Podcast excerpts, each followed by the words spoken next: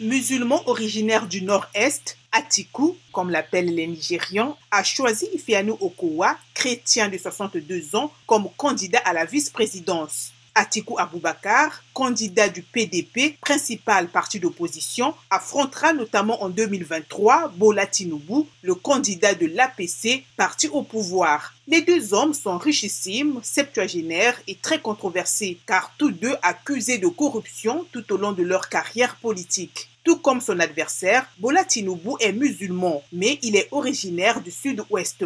Il doit annoncer à son tour son éventuel futur vice-président avant vendredi soir. Le choix des colistiers est très sensible au Nigeria, pays divisé presque de manière égale entre le nord à majorité musulmane et le sud à majorité chrétienne. Un accord tacite veut que le duo président-vice-président soit composé d'un musulman et d'un chrétien pour maintenir l'équilibre dans un pays qui compte plus de 250 groupes ethniques et où les tensions entre communautés sont fréquentes, le Nigeria pratique également le zonage, c'est-à-dire l'alternance tous les deux mandats entre un candidat du Nord et un candidat du Sud. Cet accord tacite clé n'a toutefois pas été respecté par le PDP qui, selon la règle, aurait dû nommer un candidat originaire du Sud à la présidence. Le président sortant, Muhammadu Buhari, élu en 2015 puis réélu en 2019, est un musulman originaire du nord du pays, tout comme M. Atikou.